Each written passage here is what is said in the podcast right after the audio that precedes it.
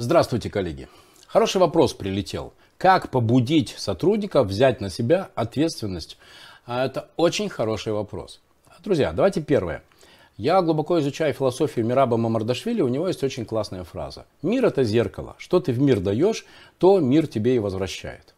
И это имеет прямое отношение к вам. Задайте сами себе вопрос, почему вас окружают сотрудники, которые радостно сидят у вас на шее и ждут, когда вы за них примете решение.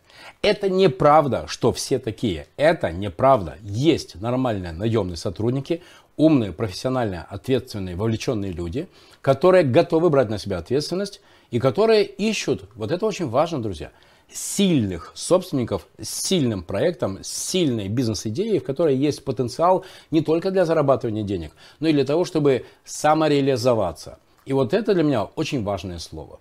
Посмотрите, как вы проводите собеседование.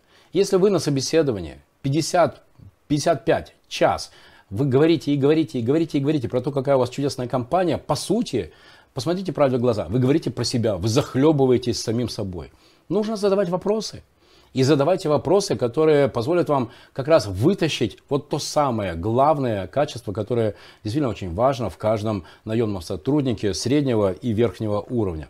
Готов ли этот человек быть инициатором решений? Готов ли он обосновывать новые бизнес-решения новых бизнес-задач? Готов ли он обосновывать ресурсы, которые ему нужны для решения этих бизнес-задач?